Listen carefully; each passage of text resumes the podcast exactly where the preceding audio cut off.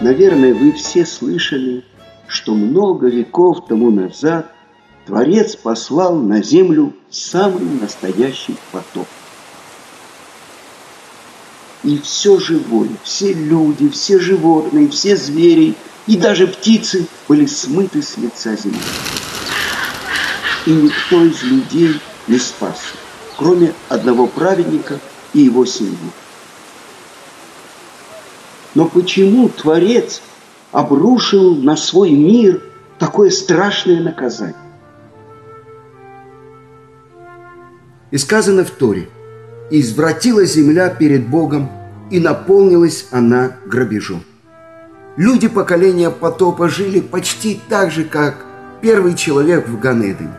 Люди жили очень долго, сотни лет. Им не приходилось терпеть ни холод, ни жару. Творец был добр к ним. А они говорили, уйди от нас, зачем нам тебе служить? И укрепились в служении идолам. Также они стали убийцами – а их развращенность была похожа той, что процветала в нечестивом городе с доме. И вслед за ними также испортили свои пути и звери, и животные, и птицы. И вот я наведу потоп. Вода будет на земле, чтобы истребить из-под небес всякую плоть, в которой дыхание жизни. Все, что на земле, погибнет. Но с тобой, Нох, я заключу союз. И Ашем повелел Ноху посадить большие-большие деревья, чтобы, когда они вырастут, сделать из них ковчег. И в него придут все звери и животные, которые не исказили свои пути. Когда Нох услышал слова Творца, что он и его семья спасутся, он должен был просить, чтобы он спас и проявил милосердие ко всему человечеству. Но Ноах прошел мимо этой возможности.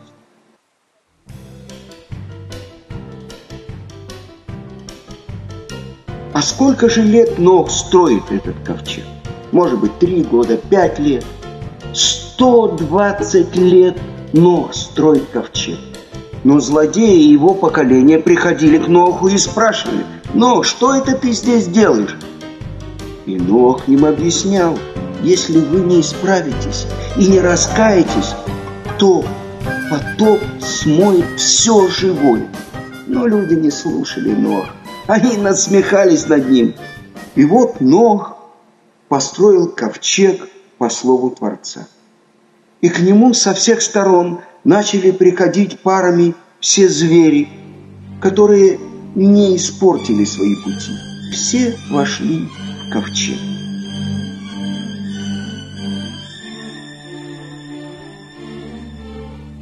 Семнадцатого Маркешвана 1656 года от сотворения мира начал идти дождь. Сперва он только над кратером. И если бы люди поколения потопа раскаялись, то дождь мог бы стать благодатным и прекратится. Но сам Нох и верил, и не верил, что Творец исполнит свое обещание. И так он стоял вне ковчега до тех пор, пока вода не дошла ему до лодыжки. Сорок дней шел ливень. Каждая капля дождя, которую посылал Творец на землю, предварительно кипятилась в геноме. И вот затопляет эта кипящая вода горы и поднимается на 15 локтей над горами. И все живое смыто. Это было самое страшное бедствие, которое когда-либо обрушилось на землю. Выжили только рыбы. Почему?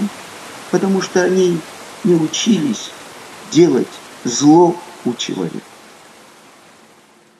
Пошел год. Этот год не был самым спокойным в жизни Ноха и его семьи. И рассказывал Шем после потопа, что у нас буквально не было минуты на сон. С утра до вечера мы должны были кормить всех зверей, всех животных, всех птиц. Каждому нужно было давать свою еду, свое время. когда Нох опоздал и не принес еду царю зверей, льву, лев ударил его лапой и на всю жизнь стал хромым Нох. Однажды Нох понял, что совсем забыл про птицу Ху. «Тебе что, не нужна пища?» – спросил Нох в изумлении. «У меня не хватало совести беспокоить тебя», – отвечала птица Ху. «Я видела, что ты занят, и решила не доставлять тебе дополнительной работы». И тогда сказал ей Нох, «Я обещаю тебе, что ты будешь жить дольше всех». И есть мнение, что птичка Ху – это птичка Феникс, которая живет многие-многие века. Был там зверь по имени Зикис, а по-нашему хамелеон, который отказывался от любой пищи, которую предлагал ему Нох. Нох очень удивлялся, почему голодный хамелеон еще жив. И вот однажды, когда Нох разрезал гранат, оттуда выпал червяк. Хамелеон набросился на него и тут же его проглотил. Теперь Нох знал, что ему требуется иметь наготове запас червей. И так ковчег плавал по воде целый год. Но, наконец, вода стала постепенно уходить. И вот ковчег остановился на вершине высокой-высокой горы Арарат. И тогда Ног выпустил ворона, чтобы он полетел и посмотрел, есть ли, может быть, где-нибудь маленькое сухое место. Ну, он полетал, полетал и вернулся обратно. И тогда через семь дней Нох выпустил голубя. Но и голубь вернулся обратно к Ноху, а воды становилось все меньше и меньше. И тогда Нох выпустил голубя еще раз. Но на этот раз он принес в клюве веточку оливкового дерева. И так, благодаря Ноху, в ковчеге спаслись все животные мира. Но какая разница? Было бы на одно животное больше или меньше. И на этот вопрос отвечает Перек Шира, песня творения, которую составили Давид и Шлом. У каждой травинки, у каждого листика, у каждой птицы, зверя, самых маленьких насекомых, а тем более у людей, есть своя часть в песне прославления Творца –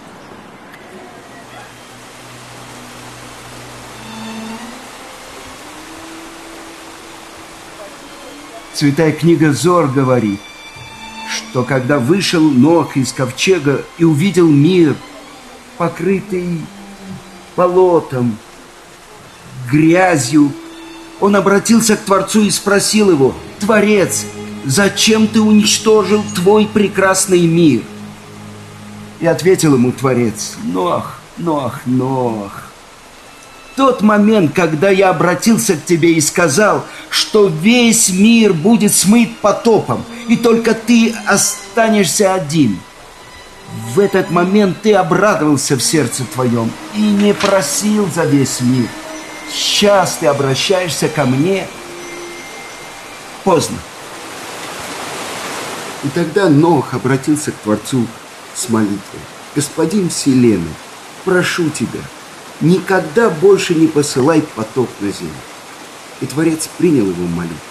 Обещаю тебе, что второго потопа на земле не будет. А в качестве знака я помещу на небе радугу. С тех пор время от времени радуга появляется на небе, чтобы напомнить нам, что несмотря на все наши грехи, Ашем не станет нас уничтожать.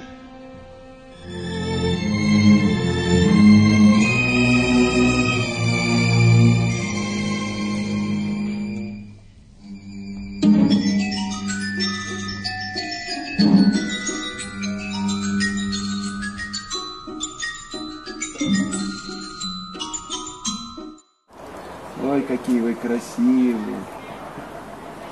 Осел и ослица.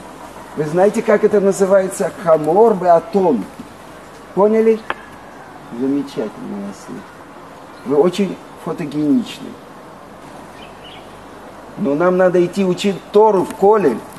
Что я стою со слами?